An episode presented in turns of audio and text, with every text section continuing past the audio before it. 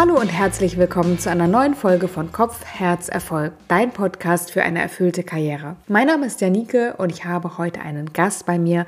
Christian Thiele ist es. Er ist Experte für positives Führen und positive Psychologie und mit ihm spreche ich darüber, warum eigentlich die Unzufriedenheit im Job gerade und auch in den letzten Jahren schon so groß ist. Rund ein Drittel der Menschen würde nämlich den Job am liebsten hinschmeißen, auch ohne etwas Neues zu haben. Das liegt an der Unzufriedenheit, aber auch an der Überlastung und beides basiert ganz häufig auf einer schlechten Führung.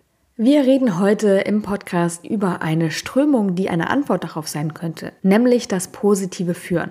Wir reden über konkrete Modelle, zum Beispiel das Permalit-Modell, das basiert auf dem Perma-Modell, ein Modell, das nachweislich zur Potenzialentfaltung von Menschen beiträgt auch im Bereich Führung kann das eingesetzt werden, zur Selbstführung, aber auch zur Führung von anderen.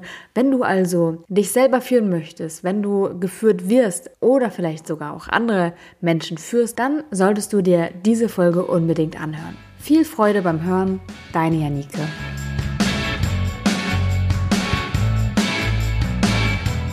Gallup schätzt den Schaden durch enttäuschte Erwartungen von Mitarbeitenden an ihre Führungskräfte auf 105 Milliarden Euro jährlich. Krass. Wie würdest du, Christian, die überwiegende Führungskultur, die das vielleicht auch ein Stück weit zu verantworten hat, in Deutschland beschreiben? Ich, du triffst mich bisschen gerade irgendwie ähm, ja ins Herz, Janike, weil ich verwende diese Gallup-Zahlen zum Teil auch selber und finde, dass sie häufig auch in Laien sind mit anderen Zahlen, Daten, Fakten, die so in die gleiche Richtung gehen. Gleichzeitig habe ich bisschen so ein Problem mit den Zahlen, weil es nicht ganz so klar ist, wo sie herkommen, was die Indikatoren dafür sind, wie valide diese Zahlen sind. Und ich finde, wenn man schon mit Science und mit Zahlen, Daten, Fakten argumentiert, du sagtest es ja eben von dir so in unserem Voreinklang, du seist ein Kopfmensch, dann finde ich, müssen diese Zahlen schon auch sehr, sehr verlässlich und die Kriterien zur Aufstellung dieser Zahlen sehr valide sein. Und das ist mir noch ein bisschen zu intransparent bei diesen Zahlen.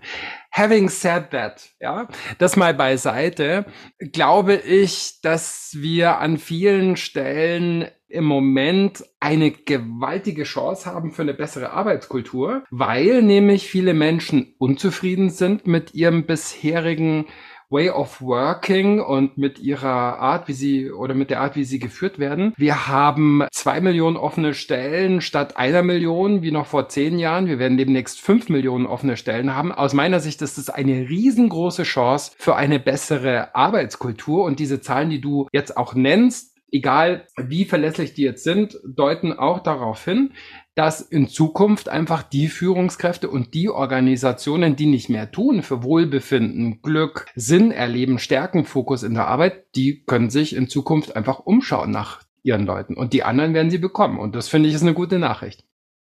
Das sehe ich genauso. Ich glaube, wir haben eine gute Chance, Dinge besser zu machen. Wenn du jetzt nochmal auf die Kulturen der Unternehmen in Deutschland guckst, also Bauchgefühl reicht mir an dieser Stelle. Ja. Würdest du sagen, dass viele Führungskulturen modern sind oder sind sie eher veraltet? Ah, also ich, ich bin da wirklich demütig, weil ich in so, in so viel unterschiedlichen Strukturen unterwegs bin und das fällt mir echt schwer, da eine sehr verallgemeinernde ähm, Auskunft zu geben, die für, keine Ahnung, für Kliniken genauso gilt wie für Autobauer, für mittelständisch geführte Unternehmen wie für Großkonzerne. Aber ich habe schon den Eindruck, dass so diese Krisen der letzten Zeit auch was gemacht haben mit vielen Organisationskulturen. Vieles ist ein Stück schneller geworden, vieles ist ein Stück pragmatischer geworden. Ich sehe auch eine Dudes-Kultur. Ich bin tendenziell eher ein Fan vom Du, auch im beruflichen Kontext. Das sehe ich tendenziell auch eher auf dem Vormarsch und so dieses Oldschool Leadership Verhalten, Command und Control und ich bin hier die Chefin oder ich bin hier der Chef ähm, und du bist hier mein Unterling. Ich habe schon den Eindruck, dass sich das in ganz, ganz vielen Bereichen ein Stück weit verdünnisiert und dass wir da tendenziell eher auf dem Weg sind zu einer besseren Führungs-, Arbeits- und Organisationskultur. Da habe ich immer wieder so kleine Anzeichen dafür, so kleine Stichproben. Wie repräsentativ die für das große Ganze sind, kann ich nicht sagen. Aber mein Eindruck ist, wir gehen in eine ganz gute Richtung eigentlich. Ja. Ich habe das auch lange gedacht. Ähm, äh, bin aber an so einer New Work-Blase gefangen gewesen damals mhm. äh, in Berlin und habe gedacht, das ja, läuft ja eigentlich alles super hier, ne? Und dann habe ich vermehrt angefangen, mit Menschen zu arbeiten. Dann ist mein Coaching entstanden. Und dann habe ich nochmal andere Einblicke bekommen in die Arbeitswelt und war doch ganz schön erschrocken, was oftmals einfach noch vorherrschend ist. Und in dem Maße, wie ich das mitbekomme, natürlich wenden sich Menschen an mich, die unzufrieden sind. Das heißt, es ist definitiv ein verzerrtes Bild. Aber ich merke schon, dass es noch ganz, ganz viele Unternehmen gibt, wo es einfach ganz schlecht läuft auch. Schlecht in dem Sinne, dass zu viel Arbeit da ist, dass Überstunden eingepreist sind eigentlich schon. Die drücken sich jetzt nicht im Gehalt aus, ja, aber von den Erwartungen her eingepreist. Und auch das Miteinander ganz, ganz schwierig ist. Von daher freut es mich, dass dein Eindruck auch bestätigt, dass es in die richtige Richtung geht. Ja, wir kommen vielleicht woanders her, aber die Veränderung ist da. Und das freut mich total, weil es so dringend notwendig ist, finde ich. Ja, also sagen wir mal so, ich habe jetzt neulich in so einer großen Xing-Studie gelesen, dass, ich glaube, ein Drittel der Leute, die kündigen, gar keinen neuen Job in Aussicht haben. Und das finde ich natürlich schon krass. Also, dass die Menschen einfach aus ihren Jobs fliehen. Ich glaube, anders kann man das gar nicht nennen. Natürlich auch in dem Bewusstsein, ich werde schon auch was finden. Aber ich finde, das, das heißt dann auch, ich halte hier einfach nicht mehr aus. Ja, und da ist dann immer so die Frage, wie schaue ich da drauf? Sage ich, oh Gott, es es ist vielleicht auch wirklich, wirklich schlimm, die Arbeitslast, die mangelnden Kapazitäten. Wir kriegen das ja an allen Ecken und Enden mit, keine Ahnung, in der Bahn fehlen die Leute. Beim, jetzt bin ich mal wieder geflogen, bis da irgendwie eine Treppe angefahren kommt. Hotels, wo es kein Frühstück mehr gibt, Gastro, die sagt irgendwie, wir haben jetzt übrigens zwei oder drei äh, ja, betriebsfreie Tage oder machen nur noch am Wochenende auf und Bäcker, die schließen und so weiter und so fort, weil sie einfach keine Leute mehr finden. Gleichzeitig würde ich halt auch sagen, ja, und es gibt offensichtlich mehr Menschen, die dafür sensibilisiert sind, die sich vielleicht auch in Zeiten von Corona und so darüber klar geworden sind, was ist mir eigentlich wichtig und was bin ich bereit irgendwie herzugeben von mir, von meiner Lebenszeit. Wir verbringen ungefähr, keine Ahnung, ein Drittel unserer wachen Zeit wahrscheinlich auf Arbeit. Und wenn mich die einfach nicht erfüllt, wenn ich kein, kein gutes Verhältnis zu meinen KollegInnen habe, wenn ich in Führung, durch Führung keine Rückmeldung, keine Rückbestätigung bekomme, wenn ich das vielleicht auch ein paar Mal angesprochen habe, dann hau ich halt in den Sack. Finde ich gut. Ja, weil das den Druck für Veränderungen erzeugt. Ja. Ein Mittel, dem zu begegnen, ist ja ein Stichwort, mit dem du dich sehr intensiv beschäftigt. Es ist die positive Führung. Was ist das? Ich sage erstmal, was es nicht ist. Also positive Führung oder Positive Leadership heißt nicht, wir haben uns hier alle von Montag bis Freitag nur lieb, es gibt keine Kritik und die Ansprüche werden permanent nach unten gesenkt. Nein.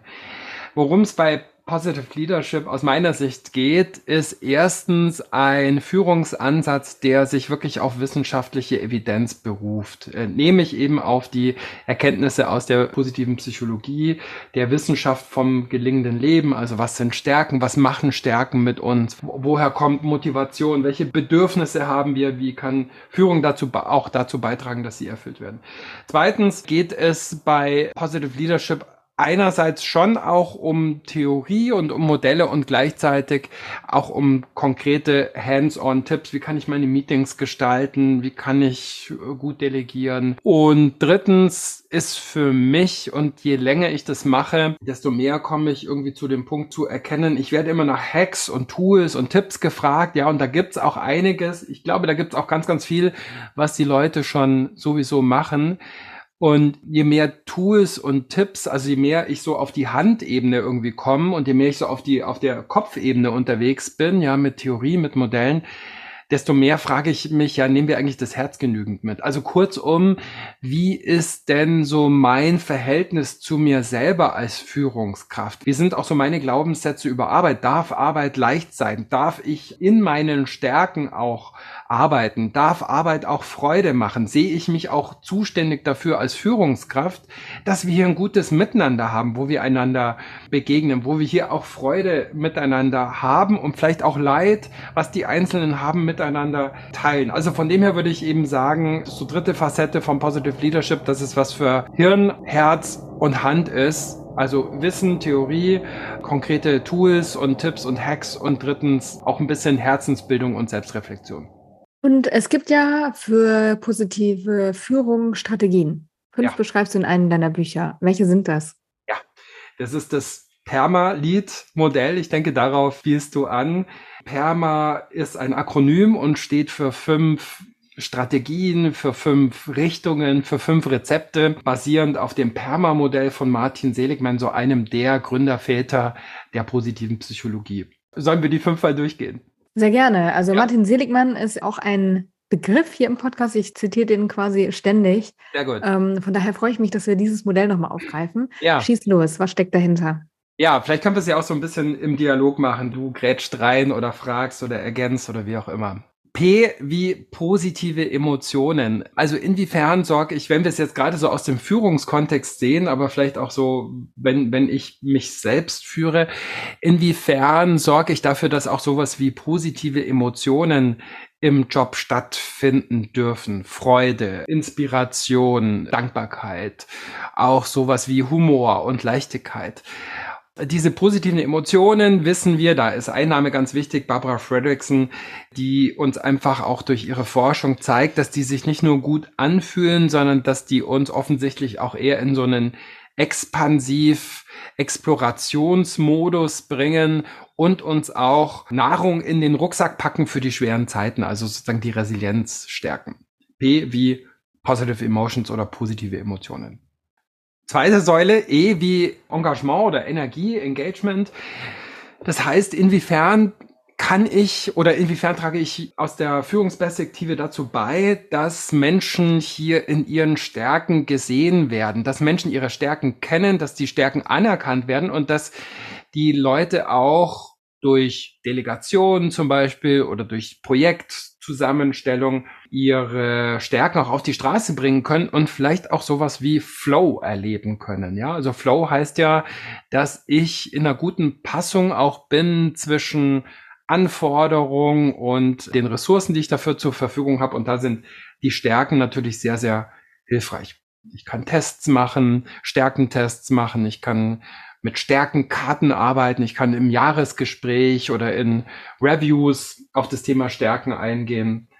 Wir können gegenseitig uns Stärken feedbacken. Wir können Menschen einkaufen, die uns was zum Thema Stärken erzählen. Das sind alles so Möglichkeiten dafür. Und ich habe im Vorfeld gesehen, dass du ja auch ausgebildet bist in einem Stärkentest, Strengths Profile, mhm. den ich auch sehr gerne empfehle. Und ich ja. finde, das Besondere an dem Test ist, dass der ja genau dahin guckt, ne, was ist eigentlich so natürlich in uns angelegt ja. und äh, was ist erlernt. Weil das finde ich ist auch so ein großes Missverständnis, dass nur weil ich ein gutes Ergebnis irgendwo abliefern kann, das ja nicht automatisch meiner Stärke entspringt. Ja, also gebe ich dir total recht, Janike. Und häufig erlebe ich so, dass wir über Stärken sprechen, als wären es Kompetenzen oder Talente oder Skills. Und für mich sind Stärken ja vielleicht zusätzlich oder vor allem auch noch mal eher so eine haben sowas mit wie zu tun und nicht nur das was, ja. Bescheidenheit, Humor, Analysefähigkeit, Gründlichkeit, Genauigkeit, das können alles Stärken sein oder vielleicht auch Durchsetzungsfähigkeit und Empathie und Kreativität und Genauigkeit sind vielleicht auch häufig Stärken, die an unterschiedlichen Polen oder in der Nähe unterschiedlicher Pole liegen, die Leute vielleicht eher nicht so ineinander vereinen, wo es vielleicht auch drum geht, habe ich denn in meinem Team auch Leute, die sehr empathisch sind auf der einen Seite und habe ich aber auch Leute, die sich gut abgrenzen können und auch mal klare Kante gegenüber der Kundschaft oder ähm, wem auch immer irgendwie zeigen können oder den, den Lieferanten oder so. Also das heißt, mehr Stärken ist nicht immer automatisch gut und wir müssen uns natürlich auch mit unseren Schwächen und Defiziten befassen. Meine Erfahrung ist halt, und ehrlich gesagt auch gerade, hm, also hat für mich auch bisschen so eine Gender-Komponente. Frauen tun sich in meiner Erfahrung sehr, sehr leicht damit, Stärken bei anderen zu sehen, zu würdigen, haben da häufig ein irrsinniges Vokabular und tun sich gleichzeitig eher schwer, die eigenen Stärken auch zu sehen, zu würdigen und anzuerkennen und auch zu sehen, welchen Wert haben meine Stärken für mein Team zum Beispiel, für die anderen. Und Männer, ja, sind häufig eher Stimme, wenn es darum geht, so die Stärken bei anderen zu würdigen und zu sehen und anzuerkennen und haben da vielleicht auch irgendwie das Gefühl, das ist jetzt awkward und da mache ich ein komisches Kompliment und sind häufig gar nicht so schlecht die eigenen Stärken irgendwie zu sehen und zu würdigen. Ist meine Beobachtung, lässt sich ein Stück weit auch durch Ergebnisse aus der Forschung meines Wissens irgendwie nachweisen, aber da bin ich nicht besonders tief drin. Aber wäre so meine empirische Evidenz, da auch mal drauf zu schauen und gerade keine Ahnung, zum Beispiel junge weibliche Führungskräfte da auch wirklich zu unterstützen und zu stärken, dass sie auch ihre Stärken kennen und auf die Straße bringen. Kommen wir zum R im Perma-Modell. Das stand nochmal für Verbindung, Beziehung? Genau, Relationships, ja, Verbindungen, Beziehungen. Inwiefern ist die Arbeit nur ein zusammengewürfelter Haufen von Individuen, die sich irgendwie in einem Organigramm nebeneinander finden oder untereinander? Oder sehen wir auch so Dinge wie Vertrauen, wie Miteinander, wie Teamgeist? auch als eine Aufgabe für Führung. Und ich glaube, diese Welt, in der wir jetzt hybrider, remoter zusammen sind, ich glaube, die ermöglicht uns ganz, ganz vieles. Da sehe ich viele Chancen. Und gleichzeitig bietet es, glaube ich, auch nochmal andere Herausforderungen für, ja, so das erlebte Miteinander Menschen, die remote ongeboardet worden sind, die nach anderthalb Jahren ihr Team immer noch nicht in Präsenz gesehen haben. Ich glaube, da, da muss man was dafür tun. Da kann man auch was dafür tun. Da kann man auch was dafür tun, dass man gute Meetings macht mit Zug und Agenda, aber auch so einem Check-in, um einfach auch, ja, wie gesagt, die sozialen Verbindungen und Beziehungen im Job wirksam werden zu lassen und auch Zusammenhalt zu stärken, aber auch Konflikte austragbar und handhabbar zu machen. Ich habe jetzt seit, glaube ich, zwei Jahren ungefähr ein Team. Mhm. Und ich erlebe das ganz stark als sinnstiftend, mit diesen Menschen zusammenzuarbeiten. Und am Anfang war das wirklich so, dass ich eins zu eins mit denen gearbeitet habe. Und der eine hat halt die Aufgabe bekommen und der andere die. Und dann habe ich da wieder drüber geguckt und weiter ging's. Und irgendwann meinte eine, ja, können wir nicht mal alle zusammenarbeiten? Wäre doch viel schöner. Und ich mhm. dachte, ja, na klar. Und äh, seitdem haben wir daran gearbeitet und es ist echt so schön geworden. Das heißt also, ich kann es total gut nachvollziehen, dass das einer dieser Faktoren ist, weil mir der persönlich auch super viel bedeutet. Ja, spannend. Ja, Nike, da muss ich mal ein Coaching bei dir buchen, weil an dem Schritt bin ich nämlich noch nicht. Ich habe zwar wirklich einige Leute, die mich auch unterstützen mit Podcast, mit, keine Ahnung, Website, Grafik, Design und so weiter und so fort. Aber eigentlich ist das bislang immer eher so spinnenförmig.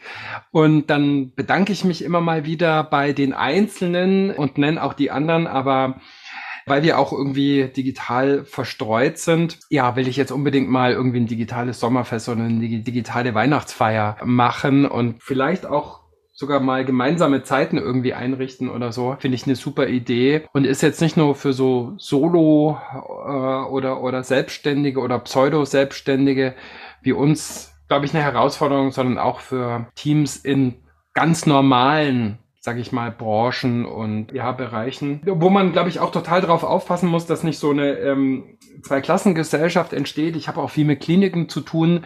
Und ab einer bestimmten, ja, Hierarchieebene bin ich als jetzt als Pflege, als Pfleger, als Pflegerin natürlich auch nicht mehr direkt irgendwie immer am Bett und am Patienten. Da kann ich dann auch mal Homeoffice machen, aber die Pflegenden auf der Station, die müssen halt einfach zu Zeitpunkt X an Ort Y sein. Und da muss ich natürlich auch schauen, dass da nicht totale Spaltung und Zerrissenheit entsteht. Aber eine Sache, die dabei helfen kann, hast du schon gesagt, ist nämlich Sinn erleben, Meaning, die vierte Komponente von Permalit, also nach positiven Emotionen, Engagement, Relationships, Meaning, also Sinn, Bedeutung erlebbar machen. Jetzt frage ich dich einfach mal, Janike, was ist der Sinn an dem, was du tust? Wo erlebst du Sinn? In, in mehreren Komponenten eigentlich. Also ich habe mich mit dem Thema Anfang des Jahres und Ende letzten Jahres intensivst auseinandergesetzt und habe auch gelernt, Sinn sollte man nicht nur in der Arbeit suchen. Das war vorher so die einzige Quelle. Das ist aber wirklich gefährlich zu tun, weil wenn die wegbricht oder ins Wanken gerät, dann hat man die Gefahr einer Sinnkrise vor der Tür. Das heißt, es ist klug, ähm, wirklich verschiedene Komponenten zu suchen oder Säulen zu suchen, auf denen man seinen Sinn erleben aufbaut. Bei mir ist es definitiv die Familie, aber ganz stark auch die Arbeit, das gebe ich zu. Und da sind es aber wiederum mehrere Komponenten. Also das eine ist, dass ich Sinn daraus erlebe, mit meinen Mitarbeitern und Mitarbeiterinnen zu arbeiten und da dieses Gemeinschaftsgefühl zu erzeugen. Das ist für mich total sinnstiftend, wirklich. Dann aber natürlich, und so fing das Ganze ja an, auch die Zusammenarbeit mit meinen Coaches. Also wenn ich da sehe, ich kann mit meiner Arbeit einen Unterschied machen, ja. Also ich kann jemanden, der sich verloren fühlt auf dem Arbeitsmarkt, genau wie ich das früher getan habe, dem kann ich Strategien mit an die Hand geben, innerlich über Coaching andere Bereiche eröffnen oder nochmal andere Perspektiven ermöglichen. Das ist für mich total auch erfüllend. Also ja, Wahnsinn. Ja, und das, was du sagst, das ist natürlich einerseits sehr, sehr subjektiv, sehr Janike-mäßig, worin du Sinn erlebst und gleichzeitig ist es so, dass der Wunsch, der Wille, die Begabung auch zum Sinn, wie Viktor Franke sagt, uns allen innewohnt. Und wir wissen, dass Menschen, die ihre Arbeit als sinnhaft, sinnvoll, bedeutsam erleben, motivierter sind, weniger krank sind, auch mehr Zusammenhalt empfinden. Und die Dinge, die du genannt hast, also den Eindruck, im Leben anderer etwas bewirken zu können, also auch einen Impact zu haben, Wumms zu haben, Wirksamkeit zu haben. Zweitens natürlich auch in der Verbindung zu sein, um mich nicht isoliert zu fühlen, in dem größeren Ganzen auch Teil davon zu sein. Das sind natürlich ganz wichtige Komponenten von Sinn. Es können nicht alle irgendwie die Welt retten und Klimakatastrophe verhindern und keine Ahnung gegen die Armut in der dritten Welt kämpfen. Aber das sind natürlich Menschen, die in solchen Jobs arbeiten, die häufig ein sehr, sehr hohes Sinnerleben haben wo man vielleicht manchmal sogar aufpassen muss, dass die sich, du hast es, finde ich, auch angesprochen, zumindest indirekt, also Sinn kann auch zu viel sein und Sinn kann auch dazu führen, dass ich meine eigenen Grenzen vielleicht gar nicht mehr wahrnehme und überschreite und mich vor lauter Weltrettungs, ich will jetzt gar nicht spöttelnd darüber sprechen, aber vor, vor lauter Sinnhaftigkeit andere wichtige Facetten für Gesundheit, Wohlempfinden, Glück darüber vernachlässige. Also da muss man auch immer schauen. Und das heißt eben auch nicht, dass jede Permalit-Säule auf Anschlag immer hochgejazzt werden muss. Das ist richtig, dass das Sinnerleben natürlich super subjektiv ist und aus meiner Sicht und dem, was ich gelernt habe, auch verbunden mit der eigenen Biografie, weil es ja auch darum geht, so eine innere Verbindung zu dem Thema zu haben. Und ich finde, dieses Thema Weltretten oder etwas bewirken, was über einen selbst hinausgeht, das kann man ja ganz klein auch denken. Ne? Also das ist ja nicht immer interglobal galaktisch ja. zu sehen. Also das kleinste Warum, aber mit das schönste Warum, was ich mal entwickelt habe mit einer Person, mit einer Coachie, ist durch ihr Sein anderen gut zu tun. Mhm. Und das fand ich, also wir haben das so schön formuliert und das hat sie einfach so mhm. getroffen, weil ihr das so gefehlt hat in ihrem Leben, Menschen in ihrem Umfeld zu haben, mhm gerade auch in ihrer Kindheit, die ihr gut getan haben, ja. dass sie wusste, was das für eine Bedeutung hat. Ja. Ja, ja, und wenn du Biografie sagst, also ich komme aus einer Arzt-Dynastie, mein Vater war Arzt, mein Großvater war Arzt, jetzt bin ich mit einer Ärztin verheiratet, mein Nachbar ist Arzt, meine Schwester ist Ärztin, gut, der Bergspätzle ist Arzt. Und das sind natürlich Menschen, die sich in aller Regel so den Sinn ihres Tuns nicht groß herleiten müssen, sondern im Idealfall kommt da morgens jemand irgendwie mit einem Appenbein irgendwie rein und kommt mit einem gesunden Bein, geht er wieder raus.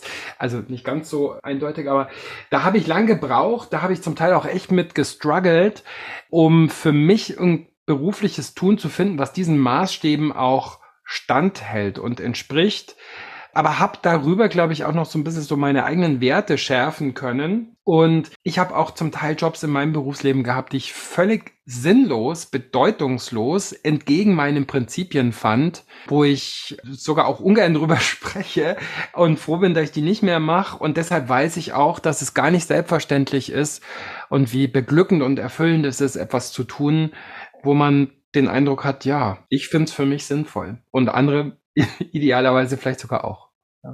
Das A haben wir noch nicht besprochen. Du hast es, du hast es schon ein bisschen besprochen, aber ja. ich glaube noch nicht offiziell besprochen. Steht für? A heißt Accomplishment, vielleicht auch Achievement manchmal, aber ich finde Accomplishment besser. Also, Sachen gebacken zu kriegen, dass Dinge auch erfolgen, dass ich etwas wie Selbstwirksamkeit erlebe, dass ich merke, ich mache hier oder wir machen hier auch Fortschritt, wir kommen weiter und wir feiern vielleicht auch Erfolge und schauen nicht nur immer auf die Misserfolge, wer war schuld, wie können wir es verhindern, ist sicherlich sinnvoll, das zu tun, um Fehler zu vermeiden in der Zukunft, aber auch mal zu schauen, wow, wir haben das geschafft. Wie kann das sein? Wie haben wir das geschafft, dass bei bestehender Kappa, Ressourcen und so weiter, wie dies oder jenes geschafft haben, um und geschaffen haben, um auch Erfolg, Fortschritt nicht immer nur als Zufallsprodukt entstehen zu lassen, sondern auch systematisieren, verstetigen, wiederholbar machen zu können. Accomplishment. Wie nutze ich dieses Modell? Gibt verschiedene Möglichkeiten. Ich kann mir natürlich erstmal so, keine Ahnung, so Füllgläser aufmalen zum Beispiel und könnte mal schauen, inwiefern erfüllt jetzt zum Beispiel meine Führungskraft diese fünf Gläser oder diese fünf Säulen. Was macht sie gut?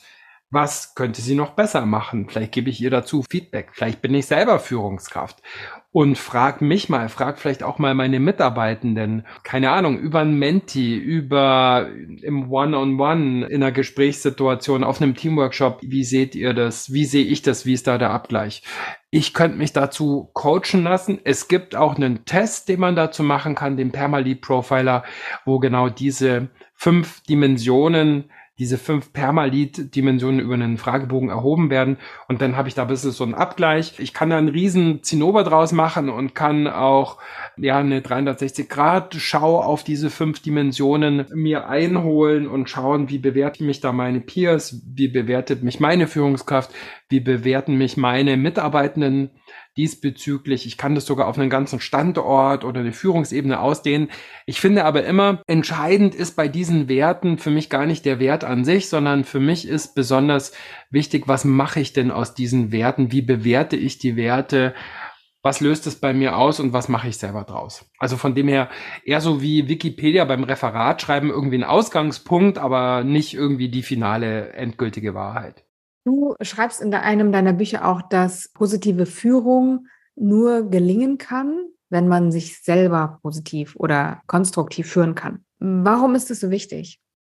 Ich nehme mal ein Beispiel. In meinem Elternhaus ist sehr, sehr viel gelacht worden. Ja, mein Vater hat ein und denselben Witz auch gerne 17 Mal erzählt und das Witzige war zum Teil schon gar nicht mehr der Witz, sondern die Art, wie er irgendwie glaubte, damit Humor zu erzeugen. Ich bin also, glaube ich, viel mit Humor aufgewachsen, aber gleichzeitig hatte ich auch immer so das Gefühl vermittelt bekommen an der Uni, zum Teil auch in der Arbeit, ja, dass Humor mh, hm, vielleicht auch so das Gegenteil von Ernsthaftigkeit und von Seriosität ist. Und erst als ich angefangen habe, mich so mit dem Thema Stärken auseinanderzusetzen, habe ich festgestellt, dass ich glaube, dass Humor eine meiner Stärken ist, die ich auch so ein bisschen mitbekommen habe. Die andere mal mehr schätzen, mal weniger. Aber dass diese Stärke auch einen echten ja, Wert manchmal haben kann, um Distanz zu schaffen zu schwierigen Situationen, um Verbindung zu schaffen mit anderen Menschen, die sich vielleicht dann doch auch mal finden, um über einen Witz irgendwie gemeinsam zu lachen. Also das so ein Beispiel dafür, wie ich, glaube ich, irgendwie in der Selbstklärung, in der Selbstschau, ja, erstmal vielleicht auch ankommen muss, um bestimmte Dinge auch auszustrahlen.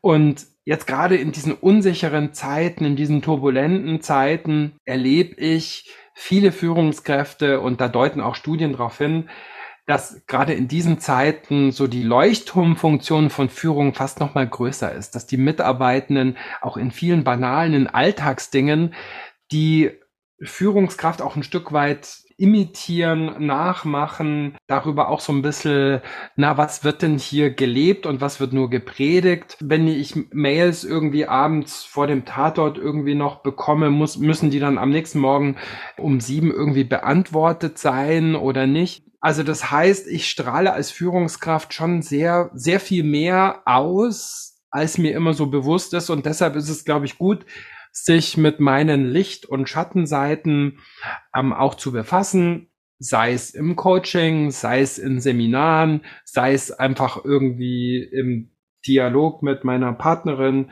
mit meinem Partner, sei es durch ein Tagebuch, was ich führe, sei es im Austausch mit Kolleginnen und Kollegen auf der gleichen Führungsebene, um auch so ein bisschen Austausch zu haben und so ein Spiegelbild auf mein eigenes Bild immer mal wieder zu bekommen. Das heißt, wenn ich jetzt vielleicht auch keine Führungskraft bin, Selbstführung würde bedeuten oder bedeutet aus deiner Sicht, Kenntnis über mich selbst zu erlangen und mich dann zu einem Handeln zu bewegen, das meinen Zielen entspricht oder mir, mir gut tut?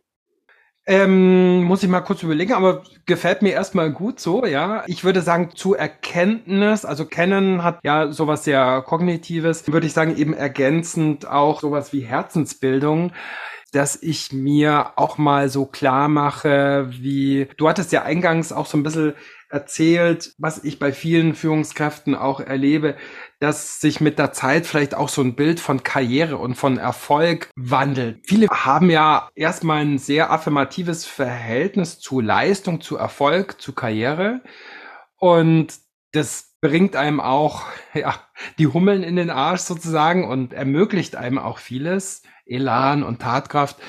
Und gleichzeitig merkt man vielleicht dann häufig an verschiedenen Punkten, vielleicht durch eine Krankheit, vielleicht durch eine Krise, vielleicht durch einen Burnout, vielleicht durch eine Trennung, dass es auch noch andere Dinge im Leben gibt, die wichtig sind und dass man vielleicht auch ja noch Begleiter und Begleiterinnen braucht zu diesen Leistungsermöglichern und diesen Leistungsantreibern und Antreiberinnen. Und da kann ja eben sowas wie Herzensbildung und Selbstbeschau, also vielleicht auch so, mit welchem Auge schaue ich denn auf mich selber? Wie gehe ich mit Misserfolgen um? Was heißt für mich Erfolg? Was heißt für mich Leistung? Wie sehe ich mich in meinen Stärken? Wann darf ich auch mal Pause machen? Wann darf ich auch mal Muße haben? Ich glaube schon, dass das gerade in diesen Zeiten, wo vieles digitaler ist, wo natürliche Rhythmisierung durch, keine Ahnung, Zugfahrzeiten und sowas für viele Menschen weniger geworden sind und so die dreifache Überbuchung in Teams häufiger wird, ich glaube, da ist es nochmal wichtiger, um gute Entscheidungen treffen zu können, um für mich irgendwie gut aufgeräumt zu sein und aber auch um gute Vibes auszustrahlen auf meine Mitarbeitenden, auf meine Kundschaft, auf die Lieferantinnen und Lieferanten und so weiter, mit wem ich halt zu tun habe, ja. Abschließend würde ich dir gerne noch mal eine Frage stellen, und zwar für alle, die jetzt zuhören und sich aktuell in einer unguten Arbeitssituation befinden. Ja, sie sind unzufrieden, vielleicht auch belastet, vielleicht auch sehr belastet. Wie können sie die positive Führung für sich selber nutzen, um diese Situation ein Stück weit zu verbessern? Es gibt ein Konzept, eine wissenschaftliche Strömung, ein Modell ähm, und es ist einerseits eine Technik und es ist gleichzeitig auch eine Haltung, für die ich hier werben möchte, das sogenannte Jobcrafting. Jobcrafting heißt, dass ich auf meinen Job schaue, nicht nur als wäre es irgendwas aus Beton, wo ich reinpassen muss, sondern schon auch ein Stück weit so, als ist es etwas aus Wachs, was ich auch ein Stück weit gestalten kann, anpassen kann, nämlich ein Stück weit anpassen an meine Stärken, Leidenschaften, äh, an das, was mir leicht fällt, wo ich besonders gut bin, was mir Freude macht, was mir gut tut und wo es mir gut geht. Und ja, wenn ich da mal so drauf schaue im Sinne von Jobcrafting, die Dinge, was gibt mir denn Energie, was gibt mir denn Freude, aber was tue ich vielleicht besonders wenig und was könnte ich mal mehr machen und was sind auf der anderen Seite Dinge, die mir eigentlich sehr, sehr viel Strom ziehen, und Energie rauben und die aber sehr, sehr, sehr viel mache, vielleicht kann ich die ein Stück weit abgeben an wen anders, der genau da seine Stärken hat. Vielleicht kann ich mit einer Schulung oder mit einem anderen Tool mir da irgendwie den Zahn ziehen so ein bisschen und vielleicht muss ich aber auch, wenn ich da einiges probiert habe, dann irgendwann auch mal die Konsequenz ziehen und change it, love it or leave it, den Job dann einfach auch verlassen und mir anderswo eine bessere Arbeit bauen. Christian, vielen Dank, dass du im Podcast zu Gast warst. Deine Bücher verlinke ich in den Show Notes. Ich finde das Thema mega spannend. Es fließt auch immer wieder ein in meine Arbeit. Also vielen Dank für den ganzen Input und die Tipps, die du mitgebracht hast. Alles Gute für dich. Ich danke dir, ich danke euch und viel Erfolg und Spaß und Gaudi weiterhin bei allem, was ihr tut und wie ihr es tut. Wenn dir dieses Thema gefallen hat und du interessiert bist an Christians Inhalten, dann solltest du dich unbedingt noch zu meinem Newsletter anmelden, wenn du nicht ohnehin schon dabei bist. Denn am kommenden Montag, am 10. Juli, verlose ich nämlich drei Exemplare von Christians Büchern. Und wenn du eines davon haben möchtest, dann melde dich gerne an und alles weitere erfährst du dann am kommenden Montag im Newsletter. Ich wünsche dir eine ganz wunderbare Woche, freue mich, dich nächste Woche an gleicher Stelle wiederzusehen. Alles Liebe, deine Janike.